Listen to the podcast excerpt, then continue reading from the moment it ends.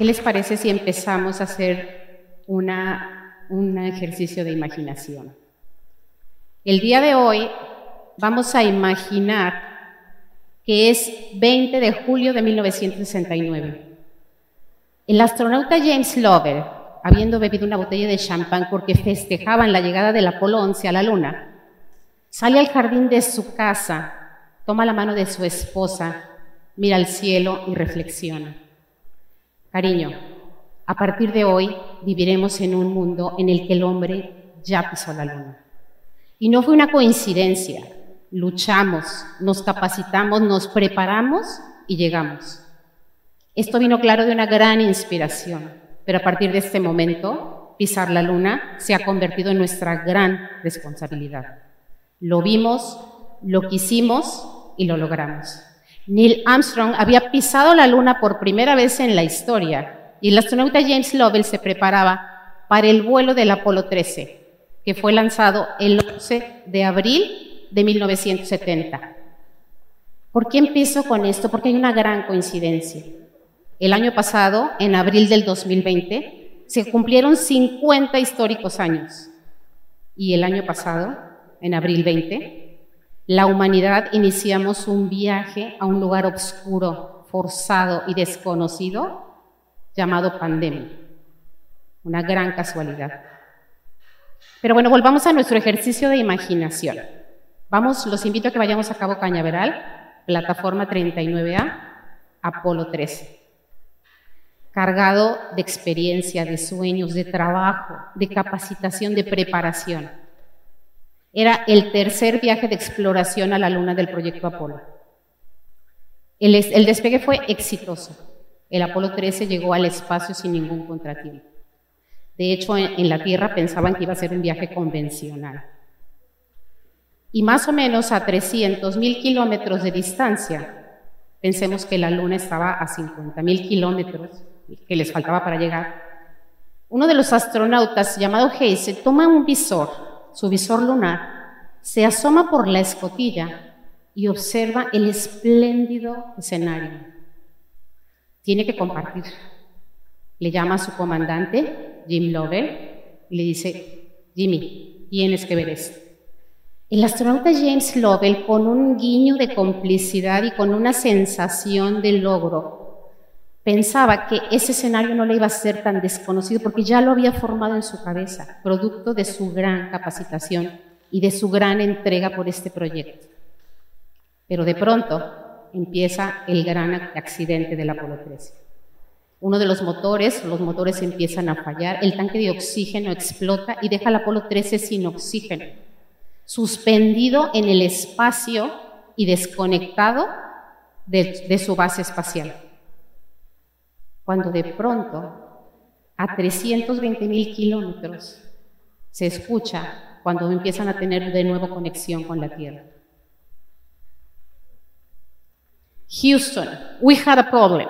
¿Se acuerdan de esa famosa frase que el cine inmortalizó?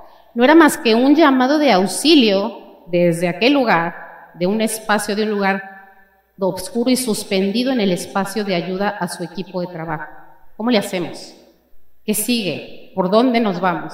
No había un plan de regreso en esas condiciones. El plan estaba diseñado pues para que fueran a la luna y regresaran. Tuvieron que tomar decisiones, tuvieron que sacar el conocimiento, la casta, tenían que cambiar el objetivo. El sueño de pisar la luna se había esfumado. Y ahora el gran objetivo pues era regresar esos tres astronautas a Tierra. Y lo lograron.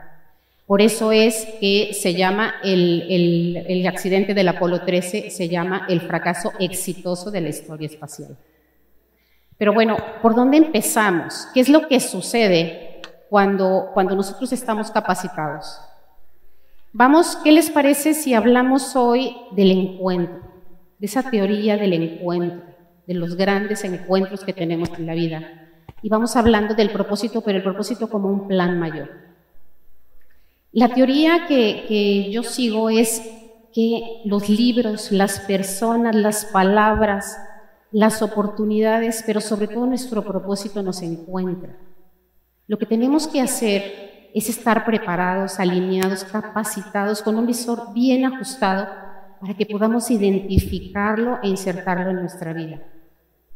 Cuando los astronautas del Apolo 11 llegaron a Tierra, después de haber cambiado el rumbo de la historia de la ciencia y de la humanidad, habían pisado por primera vez la Luna y los astronautas del Apolo 11 viajaron 400.000 kilómetros a encontrarse con su propósito. Al regresar a casa, algunos de ellos decidieron aislarse, otros se deprimieron, empezaron a beber, porque tal vez estaban tan preparados para el encuentro con el propósito, se enfocaron tanto en eso y no se prepararon probablemente para tomarlo de la mano y vivir por él y para él. Esto es a lo que me refiero de estar listos para el encuentro con nuestro propósito. ¿Qué sigue? ¿Cómo le hago? ¿Cómo le doy significado? Y mejor aún, ¿cómo lo pongo al servicio de las personas? Porque el propósito es y debe ser compartido. Y bueno, ¿qué es el propósito? Este, este, este tema es un tema muy, pues muy comentado. Para mí, el propósito, si me permiten compartírselo, ha dejado de ser esa frase filosófica de a lo que viene al mundo. Para mí el propósito debe ser el presente, un presente que tengo en las manos y que soy capaz de regalarle al futuro. El propósito debe ser y debemos identificar esa sensación de que hay algo mucho más grande que nosotros mismos. Es un plan mayor que nos pide sumarnos, que nos pide poner nuestros talentos y compartirlo con las personas. Eh, probablemente el encuentro con nuestro propósito ya se dio, ya está ahí, nos ha tocado la puerta varias veces, pero probablemente no lo hemos identificado porque a lo mejor no teníamos bien ajustado ese, ese visor o no estábamos listos o no era nuestro momento para tomarlo de la mano. Existen personas muy inspiradoras, grandes personas que, admiramos por su propósito, por sus valores, por sus metas, por su coherencia. También hay marcas inspiradoras. TED es una marca inspiradora. Pero también hay agentes de cambio. Los agentes de cambio son aquellas personas que logran convertir un sueño en una meta, una meta en un propósito y un propósito en un plan mayor para compartir. Es como dijo el astronauta James Lovell, ¿no? O sea, a partir de hoy y a partir de este momento, pisar la luna se ha convertido en nuestra gran responsabilidad. La responsabilidad que tienen esos agentes de cambio como un Mark Zuckerberg, Walt Disney, James Cameron, Dalai Lama, su gran responsabilidad es comparten con nosotros eh, tecnología, innovación, creatividad, filosofía de vida. Pero su gran responsabilidad es tomar de la mano este propósito y mantenerlo vivo. Te platico cómo veo el proceso. Hoy estamos aquí con el gran tema de evolución con el gran tema de, de, qué sigue, cómo le hago, porque hay muchos consejos, ¿no? Y nadie tenemos la fórmula perfecta. Yo creo que aquí es un momento y un lugar en donde podemos inspirarnos y pensar en nuestra propia fórmula. Te platico cómo veo el proceso. Todos iniciamos con un plan A, ¿no? Mi plan A fue el diseño. Gracias al diseño yo entré al mundo de la comunicación y de la publicidad. Pero empecé a tener esa sensación de que había algo más grande que yo misma que había algo más en lo que me podía sumar y que desde mi trinchera del diseño no lo iba a lograr. Empecé a indagar, me empecé a capacitar, a buscar, a escuchar, a buscar mentores, a prepararme para ese plan mayor que yo sabía que estaba ahí.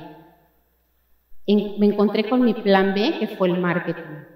Desde el marketing me di cuenta que podía hacer mucho más. En el marketing, gracias al marketing, yo empecé a identificar que mi propósito era comunicar y conectar a las personas con las marcas. Pero mi gran responsabilidad en el marketing es agregar valor. Agregar valor a lo que hago y a lo que digo y, a lo que, y, sobre lo que trabajo. Y de pronto empecé a sentir otra vez otro proceso, otro, otro pasito de evolución en el que dije, hay algo más, hay un nuevo plan al que me puedo sumar. Hay un nuevo plan en el que puedo compartir y que a lo mejor puedo dar más con un poco de, poniendo mis talentos. Y me encontré con que mi propósito de comunicar me podía conectar con personas de una manera más grande y positiva. Y entré al mundo del coaching, de las marcas, de las charlas. Eso es lo que para mí ha sido mi propósito y para mí ha sido como parte de mi evolución. Tengo que seguir trabajando, tengo que seguir haciendo todo el esfuerzo que debo hacer para estar listo. Les platico cómo puede ser, eh, les dejo estos cinco pasos que para mí son importantes y creo que pues quiero compartírselos el día de hoy para estar preparados para el encuentro con nuestro propósito y para estar preparados para pisar la luna. El primero es hay que ser experto, sé un experto en tu área, qué amas, qué te gusta, con qué te identificas. Entre más experto seas en tu área, tu voz va a ser mucho más escuchada. El punto número dos es hay que diseñar un plan de vuelo. Hay que diseñar un plan de vuelo pensando en no quedarnos en el espacio suspendidos. Hay que tener un plan con objetivos, con estrategias, con indicadores. Pero en este momento tenemos que saber y los planes deben adaptarse al contexto, deben ser flexibles y deben estar listos para adaptarse. El punto número tres es lidera tu plan. Un buen líder es el que nos va a llevar a donde queremos ir, pero un gran líder es el que nos va a llevar a lo mejor no a donde queremos ir, a donde debemos ir, a donde debemos estar. Los propósitos se vuelven poderosos gracias a los grandes líderes. Pero hay que liderar desde el amor, desde la empatía, desde el servicio. Desde ahí es de donde debemos liderar para que nuestro propósito tenga significado. El punto número cuatro es abraza tu propósito con responsabilidad. La responsabilidad es amor, la responsabilidad es compartir, la responsabilidad es compromiso. Si yo estoy dispuesto a compartir mi propósito personal a un plan mayor o de subirlo a un plan mayor y invitar a las personas, tengo que tener la responsabilidad de tomarlo y mantenerlo vivo. Y el último punto es disfrutemos el trayecto. Las cosas llegan, los encuentros se dan, pero hay que, hay que disfrutar que el proceso sea, sea fascinante, no estresante. Hoy estamos hablando aquí del propósito como un plan mayor, de un plato para compartir, de un propósito que nos necesita, que requiere de nuestros talentos, que identifiquemos cómo podemos sumar nuestros talentos y nuestro propósito individual y personal a un plan mayor. Es la manera en la que podemos evolucionar, pero hay que evolucionar llegando transformados. ¿Sí? Hay, que, hay que querer más. Hoy más que nunca tenemos que saber que hay que identificar todos esos grandes encuentros Hoy más que nunca sabemos que tenemos que inspirar a las personas a que se sumen, a que salgamos juntos adelante por un sueño. Hoy más que nunca tenemos que pensar en un enfoque, porque tenemos que tener un plan y una ruta bien, bien estructurada, bien visualizada y liderarla con amor, compasión y con, y con certeza hay, que, saber que se vale, que hay que soñar, pero hay que soñar luchando. Hay una gran diferencia entre luchar, entre sueño y, y meta. Por los sueños se anhela, por las metas se lucha, pero por el propósito se vive. Y cuando tu propósito te encuentre, asegúrate de estar listo para pisar la luna. Muchísimas gracias por este maravilloso encuentro. Gracias.